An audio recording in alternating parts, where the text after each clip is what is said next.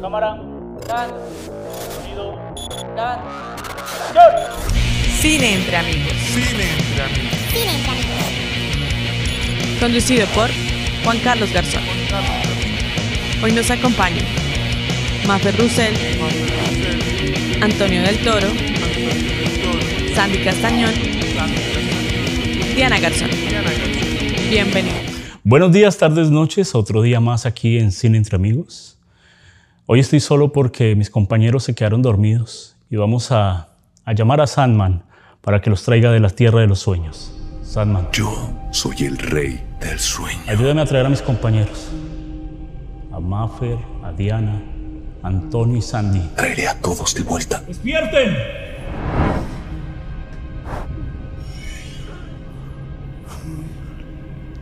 Parece cierre la ventana. Hoy estamos aquí en el podcast y vamos a hablar de Sandman. Vale. El ser cósmico que controla los sueños es capturado y mantenido prisionero durante más de un siglo. Debe viajar a través de diferentes mundos y líneas del tiempo para arreglar el caos que ha causado su ausencia. Dirigida por Alan Haber, lleva su estreno el 5 de agosto de 2022 en las plataformas de Netflix. Sandman. ¿Qué tal, compañeros? ¿Estaban durmiendo? ¿Qué estaban haciendo? ¿Estaban soñando? Un matoncito. No manches, apenas me acabamos de levantar. Estaba tan a gusto. Sin maquillaje, venos. Me interrumpiste en la mejor parte de mi sueño. ¿Qué dice Antonio? No, yo también se maquillé. Pero mire que yo tenía un amigo que él decía que él no soñaba, que él cuando dormía, él solo veía así como un televisor apagado y ya. Y yo decía, yo no sueño. ¿Ustedes son de los que sueñan? Tu amigo era un psicópata, sí. güey. Corre. Todo el tiempo. ¿Por qué decimos eso? Porque hoy vamos a tener un especial de Sandman y son 10 capítulos, 10 horas, o sea, cuando Antonio, que fue el que propuso esta, esta serie, pues todos dijimos, "Uy, hijo de madre, ¿cómo así? Porque era una película de 40 minutos, hora y media. Desconfiando en mis gustos. Pero pues Antonio tiene gustos raros y pues qué chévere, Tiempo libre. qué chévere que... Y mucho que- tiempo libre. Ya, Bueno, sí. Creo que los vimos todos esta semana. Esta semana fue Sí, que vimos esta Sandman. semana. Sí, correcto. ¿Qué tal les pareció Sandman? ¿Quién quiere empezar? Mafer, ¿qué? Bueno, yo voy a decir que no soy de esas. No soy cliente de ese tipo de películas. No soy muy. Bueno, no, no sé qué decir, carajo. O sea, fue difícil. Ver, ¿Fue difícil des- fue difícil verla para mí. Eh, me gustó mucho los primeros cuatro y el resto ya quería que se acabara. Ah, ok. Diana, ¿qué dice? Mm, Yo me pasó lo mismo, pero lo contrario. lo mismo en que yo no, a mí no me gusta mucho este tipo de cine y no es por la historia, sino por el look que tiene. Como que la animación y todo lo que tiene es tan mágico que satura mucho al verlo. Entonces, como que la, pues, la historia puede agradarme, pero todo esto, edición mágica y de superpoderes y de toda la vaina, como que me distrae un poco y no me trama tanto. Es por eso que los primeros cuatro capítulos no me gustaron. Ah, o sea, Ah, ya. ok. pero Entonces es entonces como- aquí tenemos el, el team que no le gustó casi. Que no, dice aquí no, a este sí lado. me gustó. No, a mí sí me gustó, pero al igual los primeros capítulos me estuvieron aburriendo. Después del quinto episodio en adelante fue cuando me atrapó la serie. Y eso que a mí me gustan mucho las películas que tienen que ver con magia y toda esa onda. Harry Potter. Harry Potter puede ser una, me gustan mucho. La de um, la Beautiful Beast, ¿cómo se llaman? Es, es- La Bella y la Bestia. Y esta película, los primeros capítulos, no. Y lo siento que tiene que ver mucho con el actor, para mi gusto. Uy, ¿qué No dice es el Antonio? tipo. Eh, Antonio mí- defiende, defiende. No, no, ¿por qué- ¿Por qué sup- supones que voy a defender? Yo tampoco, yo no conocía la fuente de, de esta película. Que el- sé que el escritor es de mucho renombre, ha escrito Ajá. varios cómics, ha escrito varios este, trabajos para televisión, varias películas, etcétera.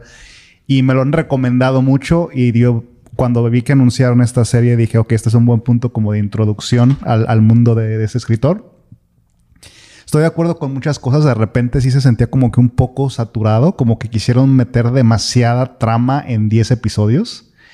Y lo que yo noté había como este patrón, ¿no? De que en los había como tres historias en realidad en toda la temporada, ¿no? Y la lo que era el crescendo de lo, de lo- de- de- del desarrollo de la historia era muy bueno, pero ya cuando llegabas al punto de donde se resolvía, era como que abrupto, así muy repentino y de repente, no sé, me, me, me, me empezó a frustrar un poco, ¿no? Porque estoy viendo esto y estoy viendo este desarrollo que es muy bueno y llega al punto en que, o sea, ah, ya se acabó, ya estamos en otra cosa. O sea, Pero, pero alguno de aquí ya había tenido contacto con Sandman, o sea, ya había visto los cómics, ya había visto. no. ¿Ninguno? ¿Ninguno? o sea, todos entramos a esta serie eh, sin saber nada de Sandman.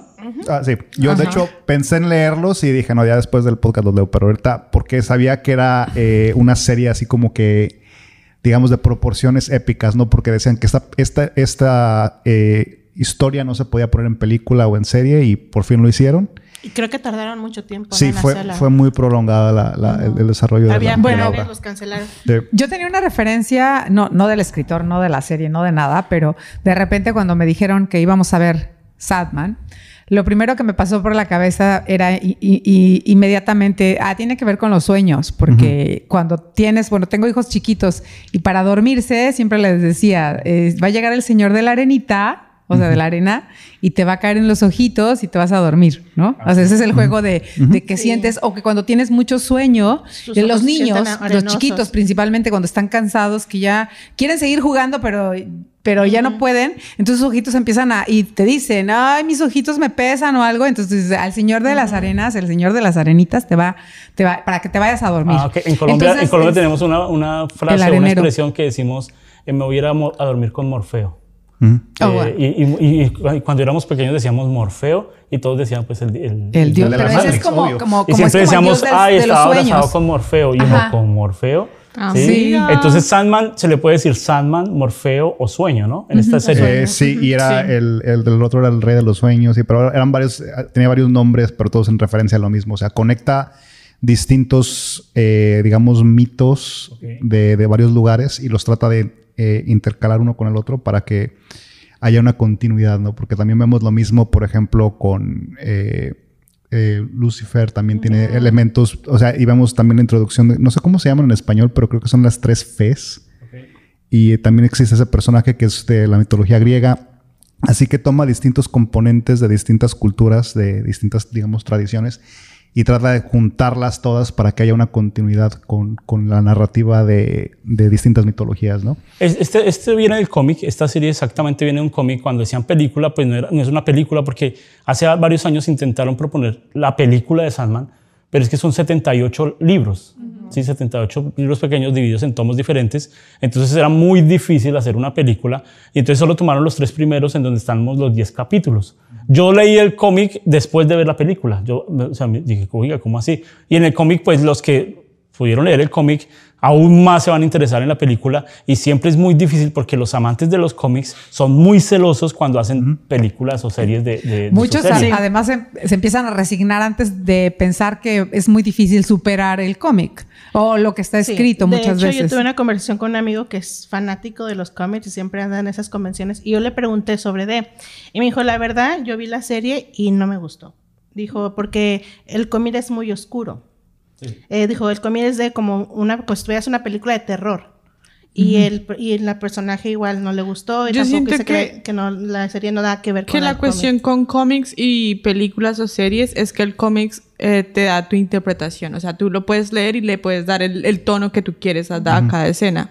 Cambio, en la serie a ti te dan el tono, a ti Pero te dan dice que eso. incluso la ilustración de la cómic La ilustración es bien oscura Ajá. y es bien tenebrosa, pero sí yo, o sea, y, y vi varias personas que sí eran amantes de cómic y decían, por fin, o sea, es un sueño cumplido ver al Sandman, ¿sí? Es una ironía lo que se Que está le hayan diciendo, dado vida. pero que, que, que le hayan dado vida porque por fin pudieron ver a su personaje y casi todos los amantes del cómic van a decir, Sandman es uno de los mejores cómics que se ha escrito.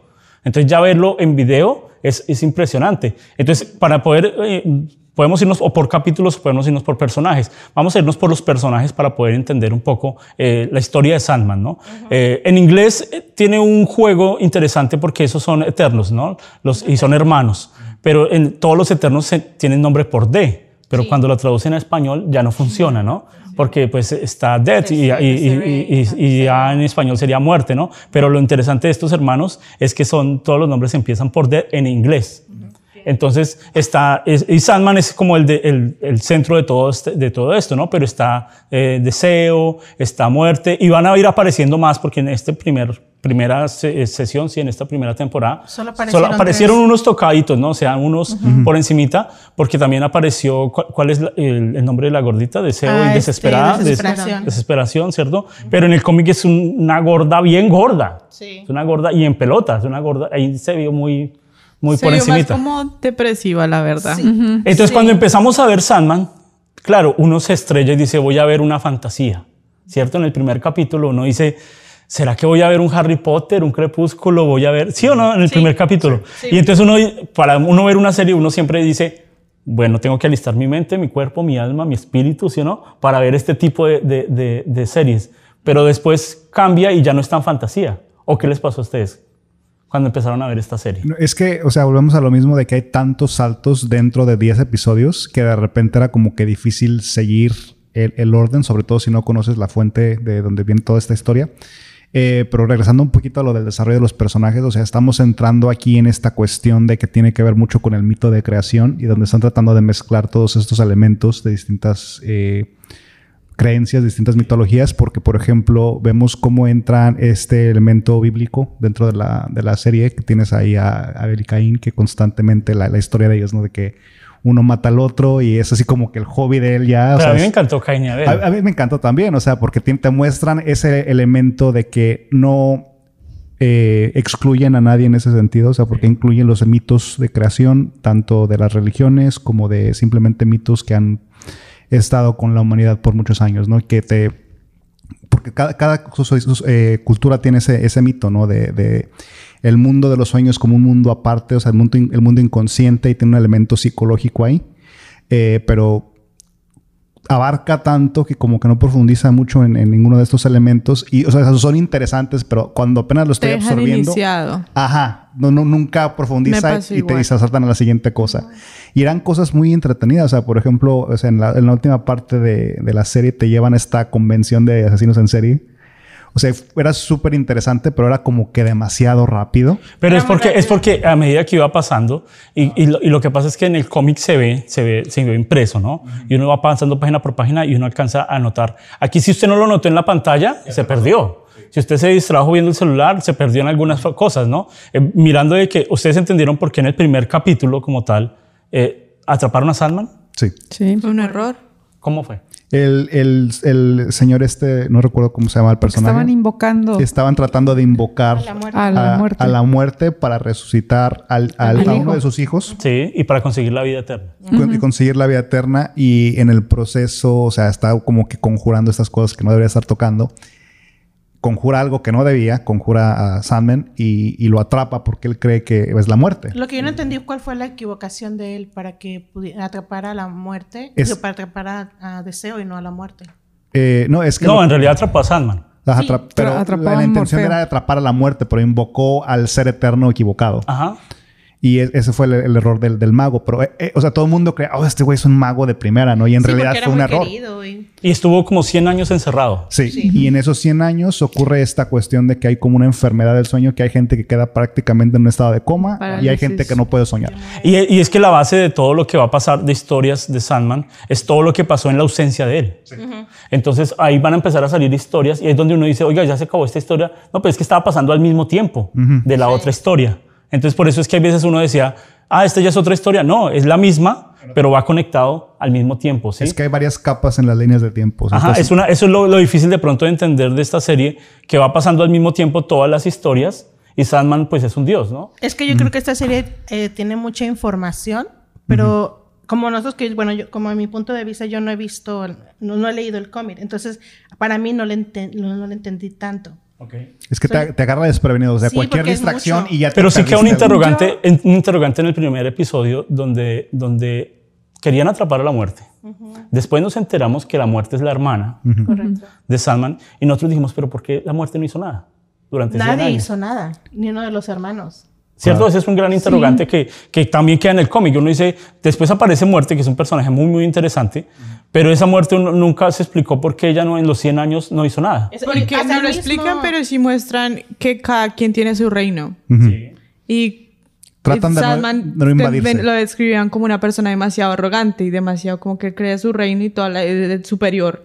Entonces, como si él quedó encerrado- se quedó encerrado, su reino lo va a salvar, que fue lo que supuestamente iba a pasar. Pero cada quien tenía su, su reino separado. Y misma muerte le dice, ¿por qué no vino a le ¿Por qué no hice eso? ¿Por qué no piensan en familia? No, porque ella le, él le pregunta a ella como que sabías que estuve encerrado. Y, él dijo, la "Sí, lo mayoría de sabía". los, lo, como es deseo o desesperación, le tienen rabia a Sandman. Ujú. Porque Sandman se cree el super reino y Deseo lo dice. O sea, todo, todo lo que planea lo hace Deseo. Entonces, por eso yo, yo diría que es como que cada quien en su reino y Dios lo bendiga si se lo encerraron. Pero es pues, raro, ¿no? O sea, porque supuestamente la muerte y él tienen como una mejor relación. Sí, son como Pero los sí, hermanos más. ajá, es porque como más la- lo que es deseo y desesperación son gemelas. Sí. Y es como el... Como decir, ok, si tú te llevas bien conmigo y sabías que me atrapaban a mí y querían atraparte a ti, ¿por qué no viniste a Y salvarme? lo más interesante es que muerte sí anda en el, en el mundo. Claro, o sea, en el mundo humano. Muerte sí anda. Ese, ese es su reino, se puede decir. Sí. E- Es que cada uno tiene, eso son como capas, ¿no? O sea, la muerte anda entre la humanidad y, y- Pero o sea, no en la humanidad. pero no como parte de correcto. O sea, se conecta con la humanidad, tiene tratos con la Solo humanidad. cuando Porque ya creo que en está a la ella puede tomar forma, forma humana. Toma, en realidad toma cualquier forma Y- humana. Ajá, cualquier forma humana. Y puede vivir creo que 24 horas, ¿no? Y experimenta todo lo... Lo que me dijo, me dijo como que experimentaba toda la, todo lo que era ser humano. Mm. So, ya, por eso es que es, es más noble, aprendió a ser diferente, pues que... Claro, porque trata con, dices, sí, con otro todo tipo de Porque gente. es la muerte, uno ve la muerte y dice, güey, la muerte debe ser bien culera, ¿no? Te va a matar. Está Me bien imagino, ¿no? guapa. Algo- Está bien guapa. Ajá. Y de repente ves que es una mujer muy, muy amable. Algo que pasó con, bueno, ¿no? que pasa con Sandman en el cómic también y en la, peli- en la serie, es que lo- los personajes, y, y bueno, y, y los que son actores saben que es muy difícil personificar algo que no, uno no sabe cómo es. Que uno piensa que es malvado. Por ejemplo, a Maffer, usted le dicen, le toca el personaje de la muerte. Y usted dice, ¿y cómo se comporta la muerte? ¿Sí o no? Eso es lo, lo- lo- lo- el estudio que hace usted del personaje. Dice, ¿y cómo se comporta la muerte? ¿Cómo se comporta un deseo? Porque eso es lo más difícil. En el cómic aún uno lo ve impreso, pero ya actuado, yo pienso que es, es Yo creo un, que es un sí, reto. darle vida por primera vez a un personaje que ya es un ícono es bastante complicado. Primero por las expectativas. Y hay un autor que lo crea, ¿no? Y que se lo imagina de una manera. Pero además, eh, eh, todas estas historias que tienen base en cómics, pues tienen unas legiones de fans que también ya los han visualizado. Y si no hay un precedente, como por ejemplo, si ahorita le das a alguien el papel de Superman, pues ha habido seis Superman y tienes un precedente Claro. de, y entonces construyes a partir de ahí, ¿no? Pero cuando es la primera vez, yo creo que las expectativas serán muy altas. Entonces, a mí me pareció muy interesante eso, ver ese tipo de muerte y también cómo describe Morfeo a, a Lucifer, que era lo que decías, hay muchos elementos bíblicos y muchos elementos mitológicos dentro de gre- mitos de Grecia y de, Sí, sí, de sí, romanos y aparte muchas referencias bíblicas. Y en esta parte, por ejemplo, ¿no? También es, resulta una sorpresa encontrarte con Lucifer, porque si bien todo mundo lo, lo ha leído en la Biblia, yo creo que es de conocimiento como general, ah, además de que la Biblia es un- el libro más leído, de que Lucifer era un ángel hermoso, perfecto, sabio, pero usualmente la referencia que nosotros tenemos de Lucifer, cuando lo imaginas, feo, es muy feo, y si lo pones así en su eh, cosa natural, es una cabra con cola de no sé qué. Porque ¿no? la iglesia O- te lo pinta de esa manera. pero independientemente de eso, a, a lo largo de los años, la cultura es algo a lo que le temes. Sin embargo, la descripción bíblica es que era hermoso y no. Entonces, de repente fue nice verlo y verlo como mujer, ¿no? Claro, porque Claro. cuando uno, él entra al, bueno, él entra al infierno, iba pasando varios procesos, ¿no? Y él entra al infierno hablando de Lucifer, uno eh, dice, "Ay, va a venir un demonio bien... Bien feo, ¿verdad? A los que no habían visto el cómic dicen, "Van a- y sale un demonio parecido calvo, ¿no? O sea, y uno dice, este es Lucifer. Pero no, ese es simplemente... Y cuando... Claro, el guardián. Sí, sí, sí. Es el cadenero. ¿Y qué tal todo ese camino del infierno? A mí me pareció Wow. impresionante. o Me- sea. pero tiene esas referencias durante toda la serie, por ejemplo, el, el- el- el viaje en Dante Alighieri. Claro. E- Eso es lo, lo que iba a decir, La- porque la me- mencionas del- eso de la, de la- del, del choque, ¿no? De lo que te pintan en la Biblia, que te lo describen con belleza, pero gran parte de lo que es la, la esencia de lo que percibimos como el concepto de Lucifer o del demonio, de lo que sea, no viene tanto de la Biblia, pero sino de, de Dante. Sí. De o sea, Dante porque de hecho, cuando llegan al infierno, Sí, no lo- llegan lo a un lugar de visual, llamas. lo visual, Visualmente sí. es, es azul. Yo creo que combinaron. Dicen que es frío, Pero, claro. sí, E- es el pero secreto de en otros serie. elementos así. Pero el camino me gustó mucho cuando la escena donde están caminando y que todos llevan su propio fuego, que dice, y todos tienen que cargar su propio... Algo Claro. que sí No, tenía, y que sí tenía Sandman es que era muy poético en todo lo que decía, ¿no? Sí, o sea, y no era un poético decía. cursi. No. Porque Claro. yo cuando sentía los Es textos yo decía, poeta un poética, un po- y yo lo vi en español, ¿no? Y difícil la traducción,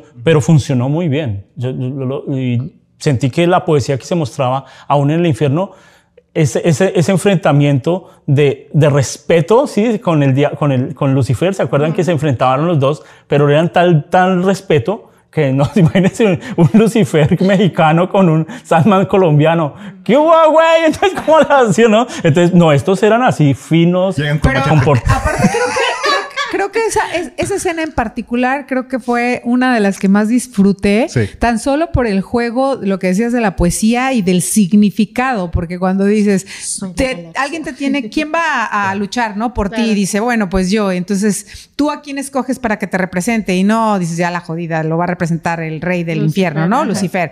Y de repente los ves parados y, y por- yo no había leído el cómic, bueno, no lo he leído. Sí, no sabemos cómo Eh, va a yo, esa yo me- batalla. yo también quería como entrar en este juego de, de que dejarme sorprender. Entonces me pasaron mil escenas paralelas de otras películas cada vez que avanzaba en un capítulo. Pero aquí cuando van a pelear me pareció muy interesante porque pelean con una frase. Ahora sí que quién mata, qué frase mata a cuál o qué elemento Exacto. mata al otro sin tocarse. Entonces fue muy interesante. Sí, me ese, pareció ese- muy- ese juego como de, de Es que no roles, es, ¿no? no es una pelea física, sino es una pelea intelectual. Ajá. Exacto. Entonces, Sí, es como- pero además el Estamos- significado. Te estoy matando mentalmente. Sí. Es. Y, y- y cómo iba avanzando, ¿no?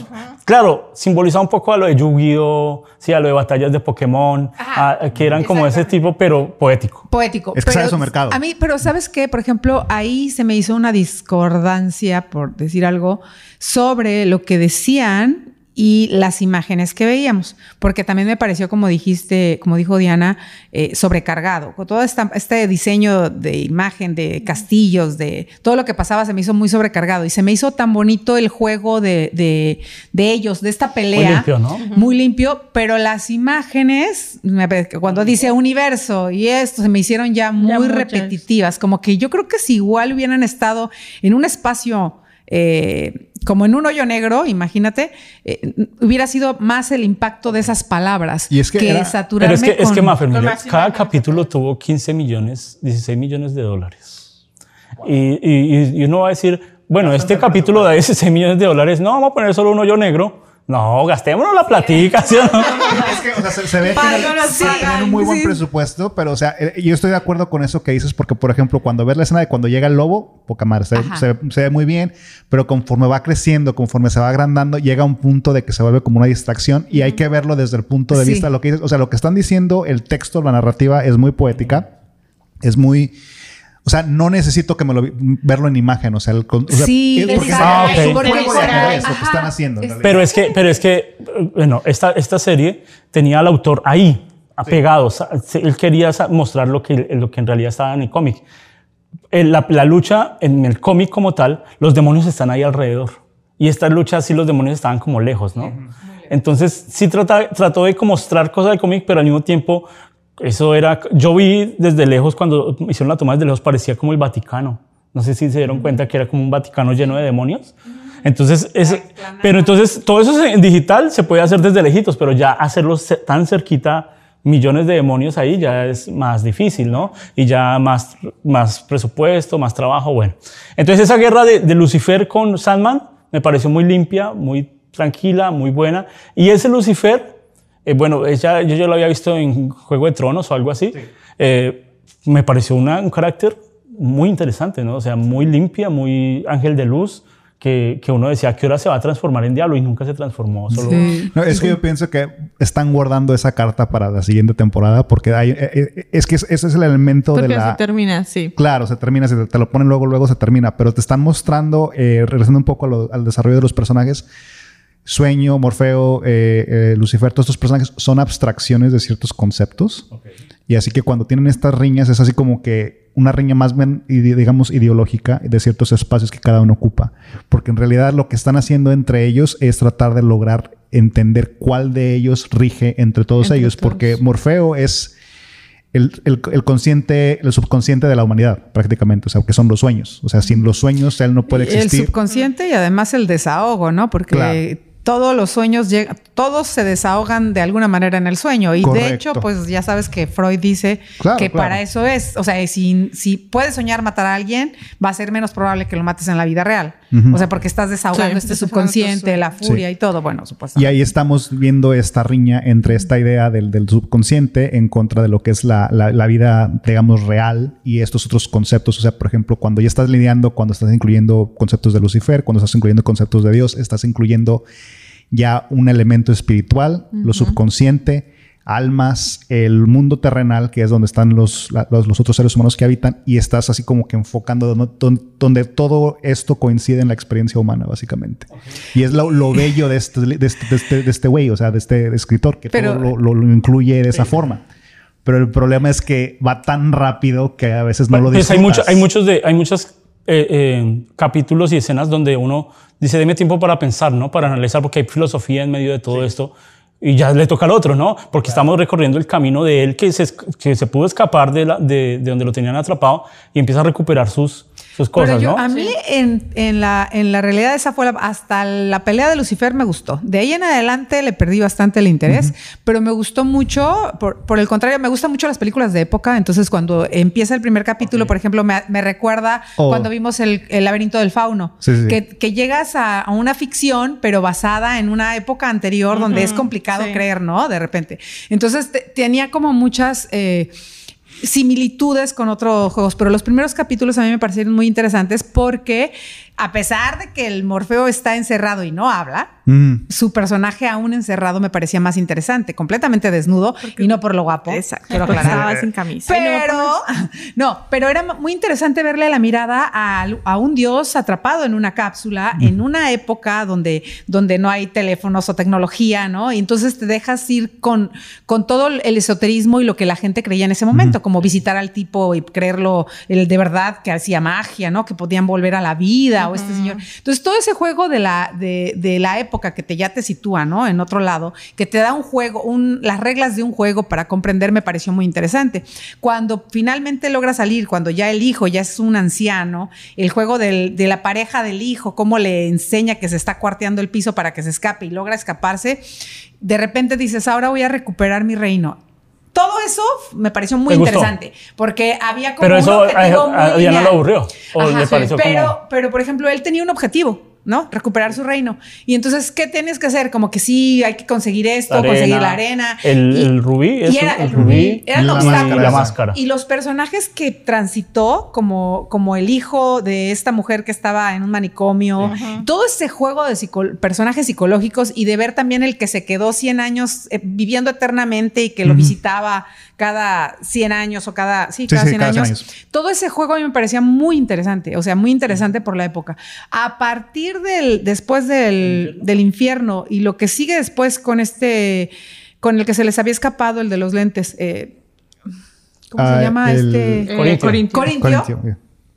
Ya me pareció vórtice, ya me pareció como que muy fuera de tono de que Bort, o sea, me pareció que no había suficientes elementos para depositar en una niña o en un adolescente que podía acabar con el reino de uno o del otro. O sea, no me Sí, pero no me- Maffer está tocando de una vez ya todo, todo, todo, todo. todo. Del uno y, y, y- y yo, y, y sí, de una vez, porque hay, hay partes que no nos podemos saltar y que creo que nos marcó a todos, nos guste o no nos guste, cuando les tocó matar la gárgola. Ay, Ay, ¿No? sí. Gregory, Gregory, Sí, Gregory. Sí, Gregory. ¿Se acuerdan que esa, uno decía, no? Porque es que Sandman no tenía me fuerza. salió con Gabriel. ¿Sí o no? Uno decía, Así se puso a no, jugar en la, enfrente de la pantalla. no lo, ma- cuatro de la no lo mate. Sí.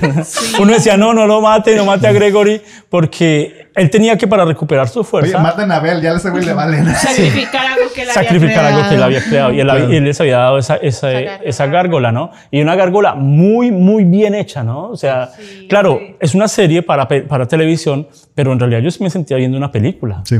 Una película de El presupuesto era palpable, ¿no? O sea, Sí. se ve que había varo. muere Gregory, muere, eh, ¿cómo se llama? Abel. Y uno dice, no, o sea, cuando vuelve a, cre- a- a vivir Abel y ya después sale con el huevo, eso fue Fantástico. buenísimo, ¿no? Lo Eso rescató. fue- ¿Qué? Se pensó que le van a haber dejado el huevo. Antes de eso, también es muy interesante el mito de las tres mujeres o de las, las tres veces, sí, Eh, es un juego padre. A mí toda esa parte me gustó mucho Sí, porque sí, sí, era que solo le podía hacer búsqueda, tres era- preguntas. Ajá, tres preguntas, pero además era la búsqueda. Todo era una constante búsqueda, búsqueda y obstáculos. Y lo hemos hablado mucho, ¿verdad? Que sin conflictos o sin obstáculos las tramas no avanzan.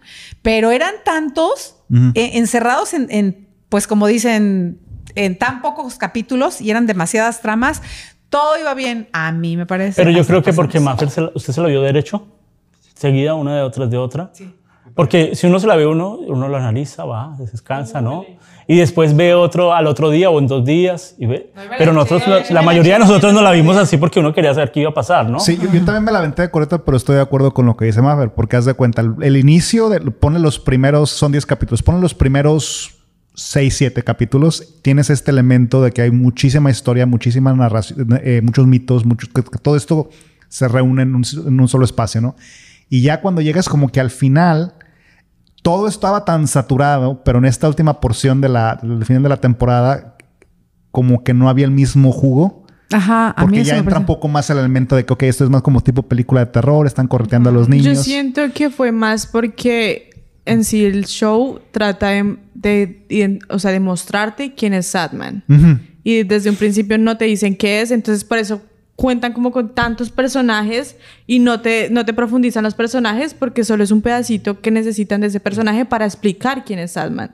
Y al final, ya, o sea, ya como en los últimos eh, capítulos ya sabemos quién es Sadman, ya sabemos qué hace y realmente la influencia no es tanta. Entonces No, ahí pero- es cuando vuelve a caer como el- todo el drama que está pasando porque pues... Pero a mí sí me pareció, a mí sí me pareció bastante interesante. Después del del infierno, a mí me gustaron más los otros capítulos porque sentí más filosofía y más cosas que me hacían pensar más. En el primero sí disfruté todo lo de fantasía, todo eso me, me, me engomé mucho, pero cuando entra el capítulo 5, que es el del restaurante, y todo el capítulo es en, en solo el restaurante, yo, yo dije, wow, es, otro, es, otra, es otra serie, es otra cosa, es, es- es el mismo director y todo, pero, pero, Pero otra pero parecía otro, y entonces ahí muestran otro personaje que es Destino, el que estaba, el que estaba en encerrado, aquí, que le entregan el rubí, que le entregan el medallón, y uno dice, este personaje en, en el cómic es muy malo, pero aquí se ve muy tierno, ¿no? Pero en realidad es malo. En realidad es muy, muy malo. Y entonces cuando hacen todo ese juego de cámara, yo disfruté mucho, mucho ese, ese, ese juego de cámaras, ese juego de textos, de ir y volver, de ir y volver, y de cómo uno decía, ¿está pasando, no está pasando, es real, no es real? Aparte, e, es, eso Es es, que juega con todo. Sí. O sea, ese capítulo, efectivamente, aparte de- del asunto, de, por ejemplo, de cámara, el planteamiento de la sola pregunta, ¿qué pasaría si todos Sí, dijeran la verdad?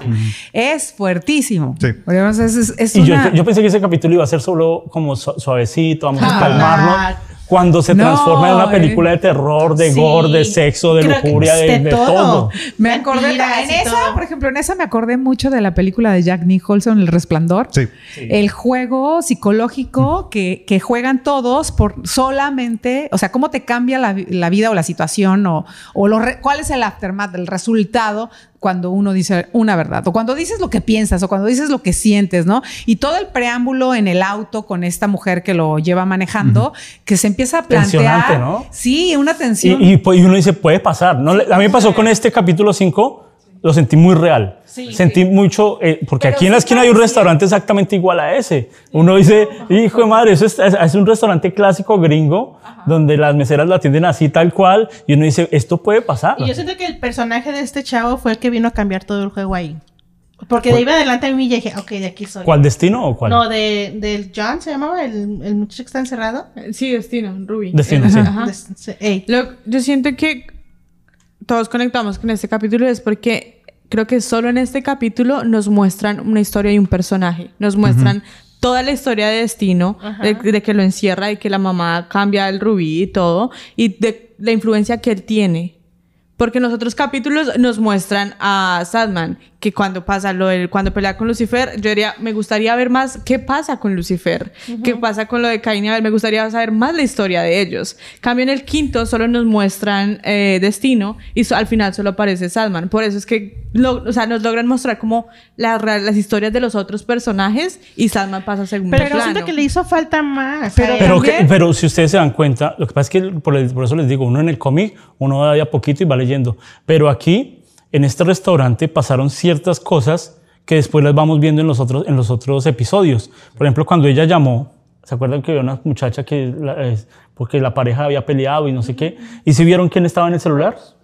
Sí, Era la de la fin- Y siguiente. al final, en el- eh, cuando entra el.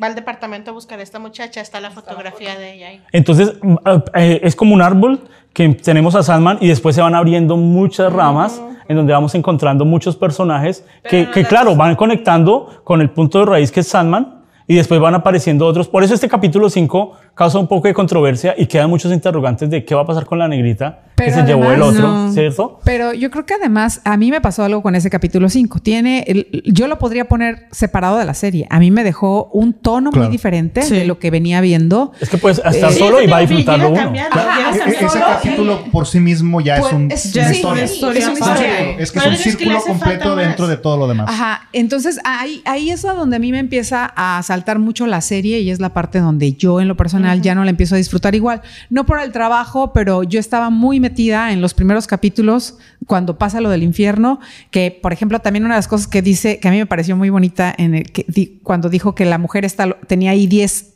mil años encerrada, ¿no? Cuando hablas de la eternidad y, y todo esto. Eran mensajes muy padres y muy poéticos y luego llegamos a algo más real, como dices, en este capítulo 5, donde también hay una brutal cachetada con, con las palabras, ¿no? Y el juego, el planteamiento de los personajes psicológicos, pero se me hizo una unidad completamente aparte, disonante de lo que venía viendo.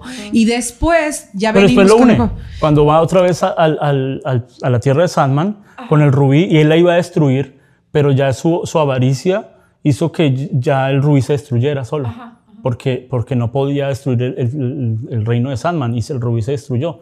Y ahí ya, pues. Pero prácticamente fue. Pero ese cierre es muy abrupto, o sea, no- no además de desarrolla abrupto, mucho. fue sí, muy. sí, sí Las pasaba. conexiones como muy son muy, o sea, muy fáciles. Sí. Eh, Aparte, la resolución fue completamente sin oposición, porque prácticamente se rindió. O sea, no es que lo peleó. O sea, no, y no podía pelear. no, no podía pelear, pero justamente fue muy, o sea, muy suave para tanta tensión. Es que, Se es que varios personajes que aparecieron ahí, que uno decía van a enfrentar a Sandman, no podían porque él los había creado. No, y pero o sea, regresando un poco en eso que dices de que la- era muy tenue la, la forma en que se, se resuelve ese conflicto. Yo pensé que cuando llegamos a ese episodio al 5, o que aquí está agarrando vuelo, aquí se va a poner lo mero, lo, lo mero bueno de la serie. Y de un de repente, a- al siguiente episodio, ya, ya se resolvió, güey. Pero Sí, bueno, aparecieron, aparecieron varios personajes. Es que todo lo justificaban con que es que es un mortal y no puede tener los poderes de, de- de un dios. Entonces, como que la, la línea, el drama va bien y, ah, es un mortal, ya. Se pum, corta ahí. murió. Sí, lo mismo que pasó digo, o sea, cuando la arena. falta mucho Claro. esta Cuando él va a recoger la arena, que la muchacha se muere por tener la arena. Se murió porque es una mortal. O sea, como que tienen buenas ideas. Ah, bueno, pero esa después, muchacha, ¡uh! esa muchacha hizo pie para que apareciera uno de los personajes que a mí me encantó y cuando vi la película, que, bueno, yo pensé que iba a salir John Constantine, John Constantine, Constantine, pero salió, eh, eh, en el cómic sí sale ella, que es la prima o la... la- Sí, o la- e- e- es Es que ya, el de- concepto de Constantino se vuelve una, es parte de la, de la humanidad, ¿no? Que acompaña, es, un, es como tipo Batman, ¿no? Es un símbolo, es algo que acompaña.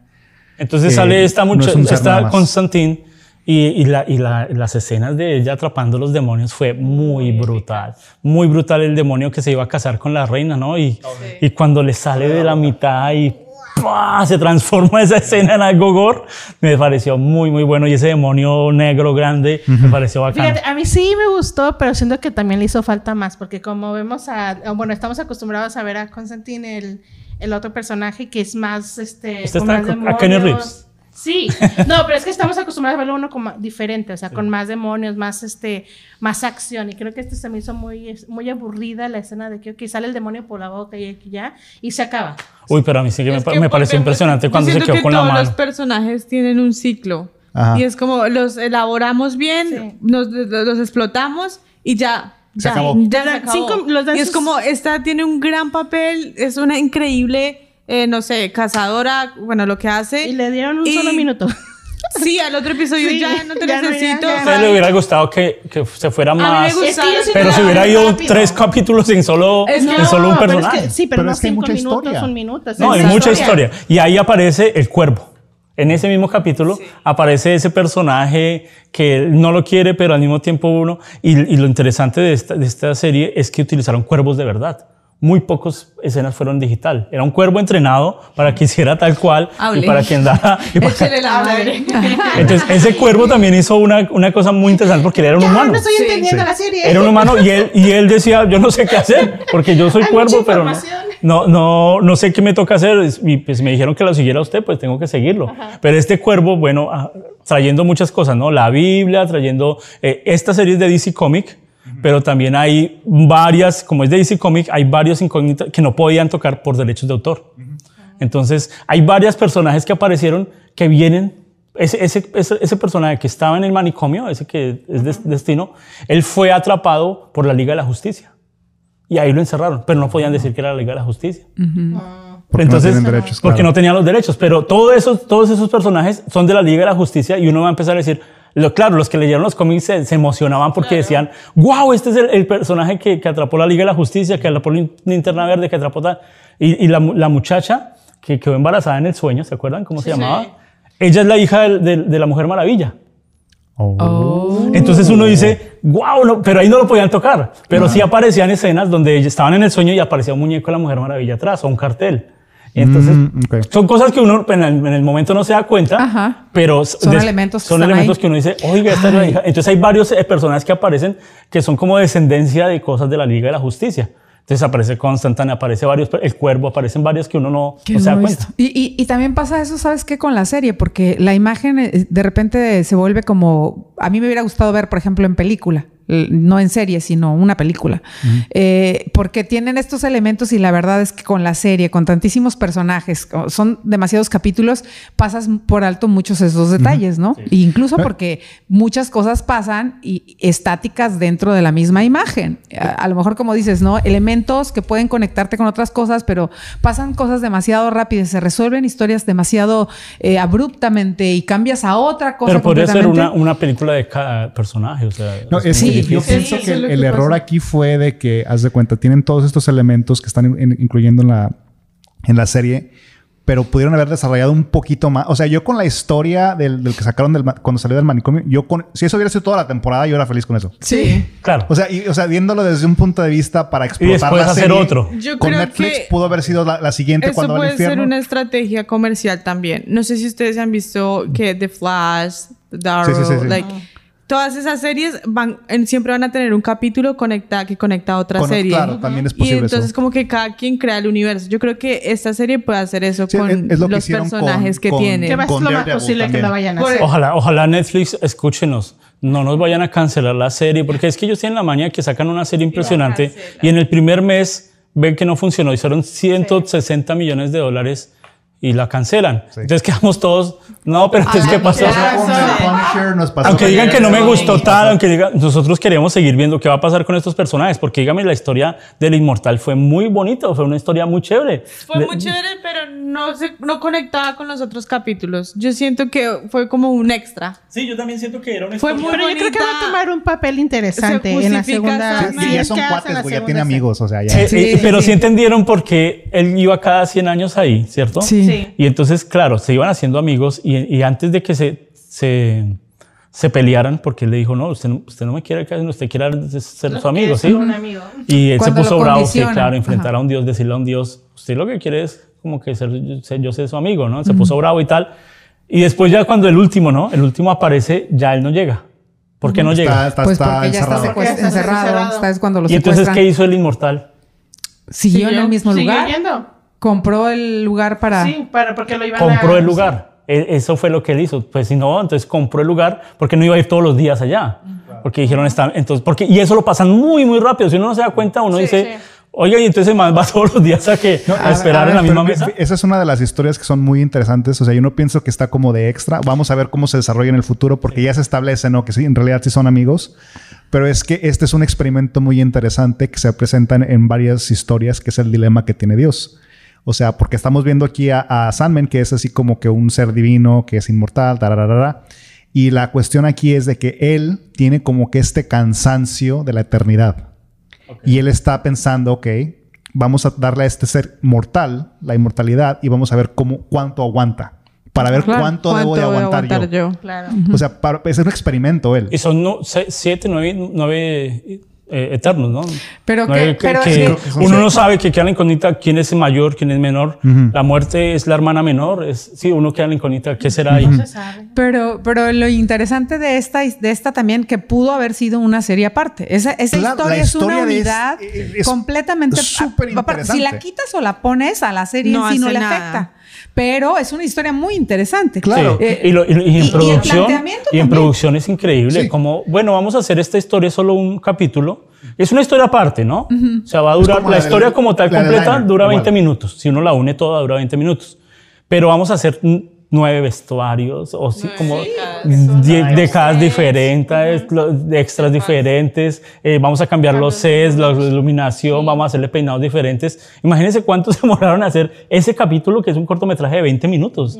O sea, increíble. Claro, si uno ve la historia, uno dice, bueno, tiene muchas cosas, pero cuando uno se centra en la producción, yo creo que no era solo un equipo de producción, eran unos tres o cuatro equipos de producción. Sí, y, y haz de cuenta, en- particularmente en ese episodio, o sea, o sea, estoy de acuerdo, ese episodio puede ser una serie porque estamos viendo cómo este güey llega, empieza a ver cómo se desarrolla desde la época bueno, medieval. ahí me encanta porque Está tocan el Shakespeare. Shakespeare. Así como que este, y, y lo que me Al encantó es que, que le ¿verdad? dice, ay, ese es Sí. un escritor de cualquiera, ¿no? X, y dice, ¿cómo se llama? Pues es, es- es este güey. Pero en la biografía de Shakespeare dicen que es así, que él lo trataban, que él no escribía muy bien. No, no, y, y es verdad, pero a, a lo que, a lo que voy es de que muestra, no te, no te, te, te- te sugestiona que, que van a poner a este Y güey. va a aparecer. Claro, que, que hizo algún tipo de trato con él. Claro, sí. Están estableciendo Porque esa además posibilidad. le dice, claro, ¿quieres de verdad quieres ser ese escritor que dices? Claro. Y le dice él sí, y es ¿Quieres como te voy a dar los sueños, Ajá. porque Exacto. Y, o sea, y, y lo que está haciendo posiblemente. Y ese puede ser otro, serie. sí. Claro, o sea, Sí. así te, te lo menciona, ok, bye. Y es como que no, güey, muéstrame qué fue el trato Que, ellos hicieron, porque es, cabe la Pero posibilidad de que un ser eterno aquí está tomando consejos de un mortal a través de Shakespeare, porque el genio de Shakespeare es tan grande, o la, la- la posición que sería la, la apuesta de que este ser le está dando a un mortal la imaginación a través de los sueños. O sea, eso es súper interesante cada- y me cada historia- encantaría verlo. O sea, y así como que, ok, se acabaron 20 minutos, vamos a regresar a esta historia de quién sabe qué. O sea, Sí. No, y estamos tocando este, esta serie como por encima, porque podemos enfatizarnos en cada uno. Y vamos como al tercer, al tercer acto, se puede decir, que es como la casa de muñecas, ¿no? En donde ya está, aparecen los dos niños, en donde ya aparece Barbie y Ken. Que le Claro. dice, ¿qué pasó aquí? Así aparecen como las- que bien Sí, así, eso- pues a mí se me mal gusta esa parte, pero bueno. pero aparecen personajes como muy de muñecos. Sí, o sea, sí, sí. eh, Sí, está en una casa también. Es raro, Sí. pero fue muy bien hecho. A mí me pareció muy chévere el, el- el- la Barbie y Ken. Y el, el personaje que más me gustó fue el, la que, el, no sé qué era, el que cuidaba a Barbie. ¿Se acuerdan que anduvo? Sí, era un, no, no, no, uno, uno de peluche grandote. Ah, en cuando los ella sueños. En los sueños, sí, porque En ella se imagina, obviamente es Barbie, se imagina como una princesa teniendo aventuras, pero es una princesa con, con lentes de oscuros, o sea, no, no concuerdan sus sueños, pero igual funciona. No, sí, sí, tenía su, su, su guardia y era la princesa de no sé dónde. Era, era, era la película de Narnia, su sueño Sí, de sí, ella. sí. Ahí es donde aparecen esos personajes muy bien creados y aparecen este, este, este, hay vórtice, vórtice, sí, Vórtice, no vórtice donde eh, se va, ella puede, puede tener la capacidad de destruir todo el, La- las barreras que esa- separan al sueño de la realidad. Oye, pero hablando Difícil de entender eso, ¿no? Eh, sí, o sea, pero al- al- hablando un poco de los sueños, a mí me encantó que ves el sueño de Barbie, ah, ok, era el de Barbie, pero luego te muestran el de Ken y el sueño de Ken es quedar en calzón, en, en canicas, en las calles de Inglaterra, con su esposa, con su novia gritándole desde el carro, así como que, güey, ¿estás, estás bien. Esa es tu fantasía, que te maltraten y te humillen en la calle. no, pero, pero eso es parte del subconsciente, tus miedos. O sea, porque Oye, de- pero era miedo, yo lo vi muy contento. No, no, y- él estaba sufriendo, pero vea, porque es la referencia cuando Morfeo le dice a esta mujer que es las pesadillas y que se pasó de cuando De ayuda lanza. al niño, se pasó de lanza, ¿no? De sus facultades permitidas. eh, justamente es que ese es el juego, el desahogo, y esa es la parte increíble y psicológica de quién es Sadman. Si, te- si lo- si existe de verdad y nosotros tenemos una vida paralela en el subconsciente cada quien a la hora de dormir, estamos hablando de universos infinitos en la cabeza de cada quien. Y es un Y subconsciente compartido. y O exactamente. y además, y además el, el terreno de las pesadillas, que como dice Morfeo, que, que tus pesadillas pues son tus propios miedos, ¿no? Y el juego este de palabras de que lo que sueñas es algo que tienes que resolver en tu vida, ¿no? Y entonces, si esta se empieza a compli- no complicar, sino empiezas a ver a esta chica que pasa de sueño en sueño y que entra a los sueños de- y de repente sientes que es una invasión a la privacidad brutal. Y, Sí. Ah, y de repente dices, es cierto, te cae el 20. O sea, yo no había pensado, pero ¿qué pasaría si en tu vida real, en esos, en esas, en esos sueños, llega y aparece? O sea, por ejemplo, yo puedo tener un sueño maquiavélico o no, de cualquier tipo, y O de como repente la veo a muchacha Juan en el sillón. ahí, ¿no? Y veo a Juan en mi sueño. Maffer se sintió la amiga. Maffer se siente como la amiga con el esposo y Juan va pasando. ¿Qué pasa, Juan? Y, Y tú muy bien, échale ganas, amiga. Y al otro día lo tienes aquí y supo lo más recóndito de tu miedo, de tus deseos. O sea, de- Pero no les pasaba, no les pasaba con esta serie en, ese- en esos capítulos finales que uno decía, oiga, puede ser real, puede pasar, porque en este mundo de los sueños es, eh, y lo tocan tan bien y tan poético y tan claro que uno dice, puede pasar que alguien se meta en los sueños, ¿no? Muy pocos autores han tomado, han- se han metido con este, este tema, Ah, la mayoría lo hacen de terror, donde se meten en los sueños y, y matan, pero ya tan así es difícil. Y esta pesadilla de la que habla Maffer, en donde esa pesadilla acaba con, un, con una frase que quedó marcada, dice, las pesadillas también soñamos. Sí. Ah, Uy, cuando la destruye, sí, sí, sí, ¿verdad? la- Y uno dice, no. Tal vez sí Sí. estaba cuidando al niño, ¿no? O sea, Después vi el cómic sí lo y, y esta pesadilla en la, en la serie es una negrita muy bonita y le sale el universo en la mitad, ¿no? Pero en el cómic es un monstruo. Y son dos monstruos, son dos monstruos que están cuidando a ese niño. Y, y- y él los destruye igual, ¿no? Y le dice la misma frase. Pero ¿por qué cambian? Yo, yo no tengo problema que el color de la piel, la raza, mientras transmitan lo que en realidad querían hacerlo, ¿no? Porque muerte también en el cómic es blanca y aquí sale una negrita. Entonces uno no sabe eh, por qué lo hacen, porque Netflix también tiene un problema de inclusión forzada que la meten porque sí. es una de Eh, las cosas creo de que- la serie que medio falla un poquito. A mí también. Oye. A mí me pegó muy claro en la serie, o sea, aparte de todo esto, el compromiso social, de diversidad y de como obligado, ¿no? Ajá. Como que ni al caso, pero estuvo. Sí. Y estuvo desde el primer capítulo. Claro. En todo el tiempo. Eh. Entonces, esas, esas Pero yo creo que sí fue bien tocado. No, no digo que, que fuera mal. Porque hay, hay veces, hay, hay series, O sea, hay series donde sí meten, eh, no, es que el Superman tiene que ser negro. Y uno, no, pues Superman es negro, ¿sí? Pero aquí no, no afectó porque es que la muerte puede tomar cualquier, sí, cuer- sí, sí. cualquier No, forma. no afecta. ¿Sí? No, no. Yo, y yo creo que no afecta. Ni, ni aun si pusieras un Superman negro en, bajo las condiciones de, o las circunstancias o la arena dramática que manifiesta el autor, yo creo que lo podríamos entender. Lo que pasa es que nos salta porque estamos viviendo una época donde la diversidad está hay siendo veces, un tema ah, sí, hay veces daña no la historia. forzada, sí, pero, de- ajá. Sí, Pero como- entonces ahí es, sí, gánate ese lugar o, o justifica por qué esos personajes son, ¿no? Tú Ajá. como, como parte de, como director o como productor, justifícame dentro de la trama para que no sea tan abrupto y no se vea el comercial. No pasa, ¿no? Como cuando estás viendo una película y abres la- la- el refrigerador y saca una coca y se la toma, ¿no? Y tú dices, ya sabes que es parte de la promoción, de que les dieron una lana, pero a veces te molesta porque si la historia es tan seria, cuando metes, Hacen ves la coca, pues ay, Te rompe la magia, ¿no? Y yo creo que un poquito en este, en este particular lo sentí, incluso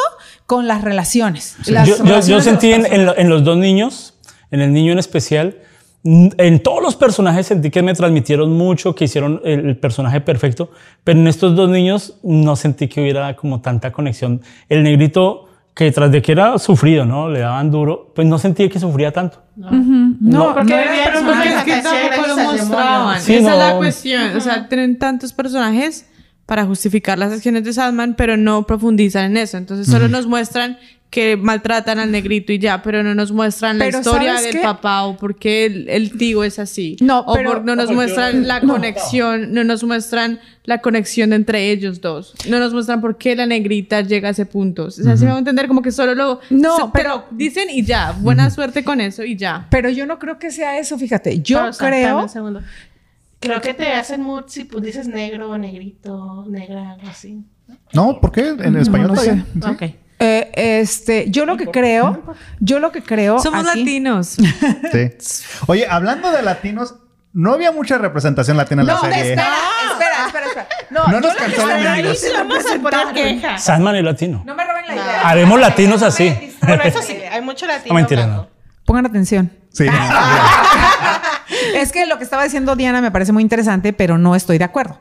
Y me Ay, parece pero no, porque- me- no se ponga brava. No, solo quiero decir eso porque el, eh, yo creo que sí es cierto lo que dice Diana al respecto de que hay personajes que solo se necesitan como complemento para contar la historia del personaje principal. Eso Claro, son personajes que son necesarios para que la trama avance, ¿no? Aquí necesitamos un niño que sufra. El problema, yo creo, es cómo te presentan esa situación Es que los vuelven muy importantes.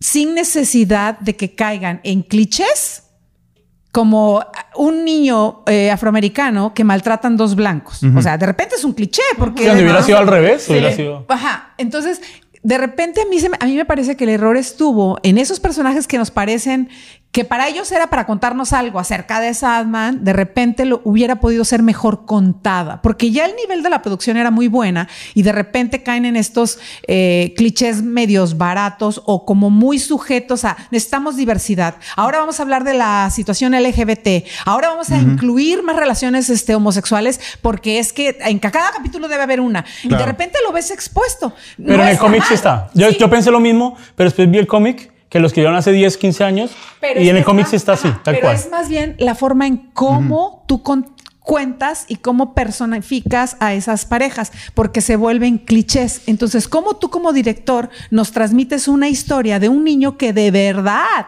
fue secuestrado y vendido por el papá, una niña a la que la mamá murió y recién murió y se quedó traumada porque le quitaron al hermano? O sea, esas historias son reales y ocurren en Pero el mundo todos los ¿sí vieron días. cuál era el papá de ellos? No, nunca salió. No, no, no sé. Yo no vi la- yo no lo Creo que era una foto. Salió El una papá foto. era de... de- de- de- eh, No me van a Deseo. decir destino. ¿De qué hablas tú? ¿Deseo era el papá? Era de de la abuelita. ¿Por Deseo eso? es el tatarabuelo Ah, de ellos. No, no, no, no, no, no, no. Lo que pasa es que ahí, bueno, vamos a... a- a- a- vamos a- A ver, Pues pues Yo solo quería que Deseo fuera real. Ajá. Exacto. embarazó a la bisabuela ahí, ¿no? Ahí- Correcto. Ella es la bisabuela, pero en el cómic la abuela. La abuela tuvo Fue un la niña hijo, que se durmió y, y tuvo ese bebé que diga. tuvo ese bebé que que, era la ahí, mamá de la muchacha. que era la mamá de la muchacha, y la, la muchacha tuvo eh, Ross, a Ross y al otro negrito, Ajá. ¿cierto? Aquí queda una incógnita muy grande que va a aparecer después en los otros cómics, porque el niño también tiene poderes. Pues no se sabe todavía. Todavía no se Nos sabe. lo muestran ya. Bueno, contó- o sea, ya contaste tú la, la no segunda ni el parte. capítulo. no, es que, es que queda Ya incógnita. Netflix va a cancelar la serie, Serie. porque ya la Ya contaste. existen los spoilers de la serie. La siguiente temporada, qué bárbaro. No, pero en este momento nosotros no sabemos. Claro. Y como no Digo sabemos. no, yo digo, no sé, no he leído el cómic. El papá no es deseo, sino él tiene poderes porque la tatarabuela, o sea, deseo hace parte de la familia, más no que el papá sea el de- que deseo sea Y el papá de ellos. lleva No, la sangre el, de el ellos. niño, ahí nada más vemos la el personaje importante o que hace referencia en esa parte es a la mamá que, de, la, de, de la chica esta Rose. Y esa mamá porque es la hija de la, de la que estuvo dormida por 100 años o casi, bueno, todo el tiempo. Pero el niño en sí fue secuestrado por el papá. En un divorcio, no le permiten volver a ver al niño y hay una separación de familia. Y de repente también le dicen a, a Rose cuando va en la búsqueda de su hermano, eh, que también es una trama muy particular de los últimos capítulos, la búsqueda, la recuperación de este niño, y nos cuentan esta historia de que el niño este, abandonado, eh, robado y que lo tienen nada más por los 800 dólares. Entonces, esa situación es una situación muy común, pero como está contada, a mí me parece que fue como muy cliché, porque además que si hubieran sido como más sensibles, hubiéramos sentido más empatía por un niño que ni parece mal No, no comido, parecíamos, ¿no? no No, parecíamos O sea, que sí, estaba bien Sí, exa- exactamente, ¿no? Entonces, Sí, ¿de verdad? De repente no puedes hacer empatía y se vuelve un poco inverosímil por el juego del cliché muy burdo. No importa que no nos digan más. O sea, a esa a lo que yo iba y que te decía que no estaba de acuerdo. No importa que no me digan más de ese personaje. Si era necesario, lo veo, pero lo veo en una realidad y en un contexto diferente. A mí me pareció completamente. No, A mí yo- me yo- pareció que es que, Yo estoy digamos... de acuerdo con Maffer en eso. Ay, estoy bésense acuerdo. ahora. Sí, yo estoy de acuerdo con eso. No, Qué interesante uno ve la última parte, la, parte los, los últimos capítulos, y uno dice, ah, esto se volvió una serie de niños, ¿no? Y se transforma en una vaina resádica con asesinos seriales y, el- y- y se llama convención cereal, ¿no? Pero en, en inglés funciona mal, ¿no? Más, ¿no? Sí, claro, porque es que se pronuncia Igual. Cereal de serie y cereal del cereal que se come es igual. O sea, Claro. es- claro, es- exacto. Es el tamborazo ahí, ¿no? Pero no, yo quería pensar un poco porque sí tiene ese elemento en la serie y yo pienso que fue donde flaqueó bastante de que, ok, vamos a forzar esta situación con que todos los episodios van a tener eh, una pareja que es este o- o homosexual o lo que sea, pero así como que a veces no era ni relevante en lo que está pasando. Así Sí, como que yo no no. necesito saber ese detalle. Y algo que sí me chocó un poquito es que los personajes que te muestran como villanos casi en su totalidad eran siempre blancos. Y el problema que yo veo con eso es que implica que ah, solo los blancos pueden ser malos. Sí, y así como que limitas muy- el desarrollo. malos. Bueno, Sí, sea pero no, van pero por ejemplo, me está sugiriendo de esa forma diciendo, ok, un- una persona de, de- que sea afroamericana o una persona que sea hispana no puede tener la profundidad de desarrollo de un villano. Y así como que, ¿por Es que qué yo no? siento que es, es o sea, este Yo quiero ser villano, yo quiero ser el malo. Sí, pero- porque. volvemos a caer al darle el como compl- complacer a todos. Claro. Entonces, para mí, a mí realmente no me interesa si muestran una pareja homosexual o no. O sea, bonito que lo integren, ya es normal. Claro. Es bien que lo, que lo incluyan. O que muestren relaciones de poder. No me interesa porque es una historia. Pero mucha gente sí, oiga, pero este blanco, porque solo, solo, solo los blancos son malos. O sea, ¿qué, qué pasa? Ahí se vuelve un estereotipo. Pero porque los negros siempre tienen que tener estos papeles. O sea, a mí no me interesa eso. Realmente yo solo quiero ver la historia. En realidad Pero- no afectaba. en- y si no fuera afecta. heterosexual o homosexual la pareja, No, funcionaba no, igual. yo- pa- no afecta para contar la historia, pero en un todo, a mí sí me pareció un recurso muy forzado. Para Pero mí fue espere, espere, Y- y en es un todo, me pareció Así, un ya. recurso muy forzado. ¿Cómo así en un Sí, todo? Pero a es mí- que, bueno, hay que aclarar esto tal vez para gente que no vive en Estados Unidos, que es el, el problema, creo que yo, creo que, que yace en que está hablando de la situación actual en Estados Unidos que se vive con las relaciones raciales en este país. Sí. Y es eso, eh, eh, o sea, es relevante para el propósito de la historia. Pero si yo soy un espectador que digamos que vive en, en el exterior, que vive en Europa, que vive en Asia, que vive en cualquier otro lado, me interrumpe mi experiencia a mí porque es así como que me estás presentando un argumento, una cuestión social en, una, pa- en, en un país en particular específico. específico y es así como que yo quedo fuera de esa discusión porque Se yo no estoy en. Estados Unidos. Y es el problema que veo que, que surge en, varias, en varios este, proyectos de Netflix que tienen esa, esa insistencia de que tenemos Es este, esta cuota. fuente. Ah, exacto. Es una cuota y de repente se nota. Y ahí es donde yo creo que el, el- el defecto está. Tú como director o productor es hacer la cuota sin que se note. ¿Y cómo no se va a ahí. notar? Justificándola. A partir de la trama. Y eso tiene que ver con elementos literarios a la hora de que la presentas. Entonces, ¿por qué? Porque generalmente para la mayoría de la población pase sin pena ni gloria porque, como dices tú, que haya o no haya, no afecta. En, este- en esta historia la no, en otras historias No, sí. Pero, sí, hay veces la, la forzan y uno dice, pero no hay Pero yo en estas no la sentí. yo sí la sentí muy yo, forzada. yo la sentí forzada, sí la pero sentí volvemos forzada. a lo mismo en base no a vivir en. Estados Unidos, que así como que veo por qué lo están forzando, entiendo por qué. Ajá. Pero, por ejemplo, una persona que está en el exterior, así como que, pues, qué raro, quién sabe por qué, y le sigue, ¿no? Pero eh, eh, tiene, existe esa tendencia, en, particularmente con Netflix, al punto de que es un meme, o sea, se, se, se burla, ¿no? De que cuando vas a hacer una, una serie en Netflix, pero eres una mujer pelirroja, o sea, ¿qué va a pasar? Te van a desaparecer. Sí, claro, ¿no? Y ya, ya, Y, ya y les gustó, eres- o sea, y les gustó cuando ella se quita el poder, ¿no? Y le saca el corazón Ah, sí. y se, lo entrega. entrega. ¿Sí le gustó o no le gustó? No me gustó. Ella no le gustó y usted. Yo que sí, porque Me fue un pareció, o sea, sacrificio. e- e- ese corazón parecía que lo sacaron de Zelda. Sí, o sea, Ah, sí. O sea, güey, tiene un presupuesto, sácame un corazón Bueno, así. Pues de estamos hablando más como el sentimiento, ¿no? De que, ok, yo me voy a sacrificar por ti. Pero Era- era yo mi siento que fue de morir. o sea, fue muy, muy visual. Muy caricaturesco Cuando también. ella le dice, dame lo que a ti te hace, te hace sentir el vórtice, yo me imaginé una escena o un flashback de la abuela o algo que conectara con la abuela. Pero que saque un corazón, ya como que pierde toda esta conexión.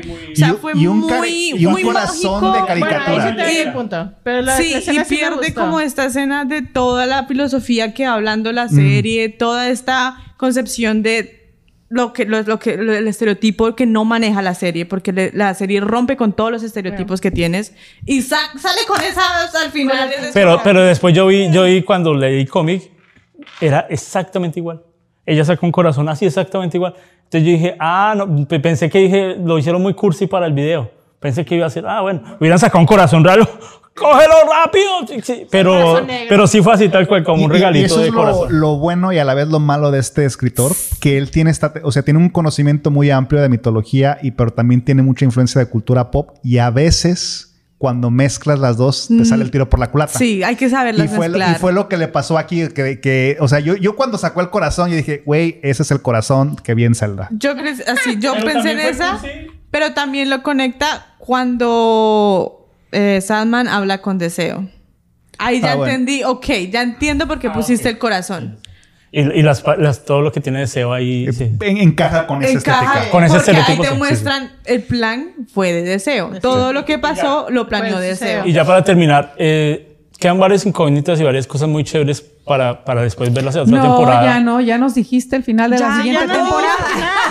No, lo que Si cancelan a Sandman Este es culpa de Juan. culpa de Juan. Este bebé que nació en una semana, o sea, fue una No, cosa... eso sería genial. Imagínate, te olvidas de nueve meses. Yo dije, eso Este bebé ser ya. nació y, y este bebé va a tener algún problema porque es un bebé que no fue concebido, o sea, no fue hecho en, No. eh, sino en el sueño. Ya ¿no? No Morfeo cariño, es de él. No es de él. a algo interesante, no sé, yo no, Va a ser un semidios. no sé qué va a pasar. ¿Tú crees? Va a pasar algo ahí interesante porque él va a intentar ir a reclamar y, y, ve- y, ver- y Vértigo, Morfeo roba niños. y Vértigo, Ver- no, Vórtice, Vértigo, eh, cuando Vórtice personaje de empezó a cuidar el bebé, ¿no? Y todos se comprometieron a que juntas vamos a cuidar el bebé y todo. Para que se lo roben. Ahí va a pasar algo, ahí va a pasar algo, ahí va a pasar algo interesante. voy a venir por él. También me gustó el hombre que en realidad era un, era un sueño, sí, era, era un sueño que se transformó. Ah, el, el- el en- lugar. El sitio Ay, ¿cómo se llamaba? Era Green, ¿Irving? F- ¿No? Felder Green se llama. Ese me gustó harto. No y la transformación de él al final.